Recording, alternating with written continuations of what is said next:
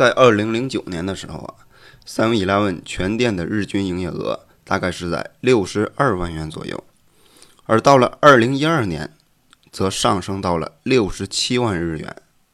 短短三年的时间，便实现了大幅度的增长。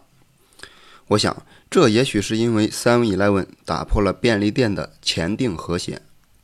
让顾客产生了“哎呀，下一次又会有什么样的新惊喜呢？”这种期待感所带来的成果吧。过去，便利店的目标顾客群是胃口极佳、食欲旺盛的年轻人，因此呢，门店的业绩的成长主要是依靠便当、饭团等这种即食类的食食品来推动的。由此，Seven Eleven 一度被日本人视为是年轻人的专属领地。如果像这样延续前定和谐，那么便利店将逐渐的陷入陈规旧套，日均营业额也会停滞不前。而与此相反，Seven Eleven 从二零零九年的秋季开始，把当今时代所追求的近距离便利作为便利店新的经营姿态，在备货方面。实行了大刀阔斧的改革创新，比如说增加了配菜的种类，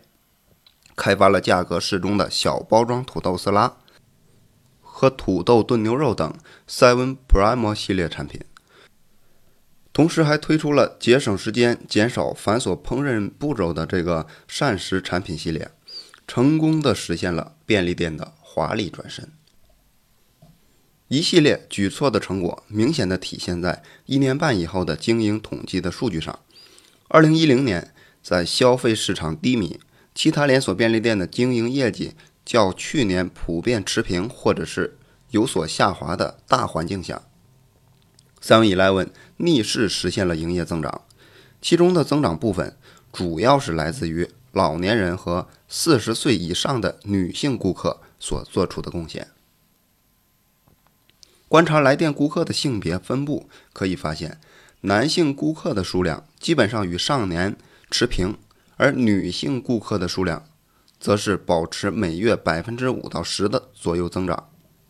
从这个数据，咱可以看出来，在便利店购买食材的新提案已经获得了女性顾客的支持。此外呢，Seven Eleven 便利店的业绩继续保持上升的势头，到了二零一二年。Seven Eleven 成为了众多大型连锁便利店中唯一一家实现了营业额正增长的企业。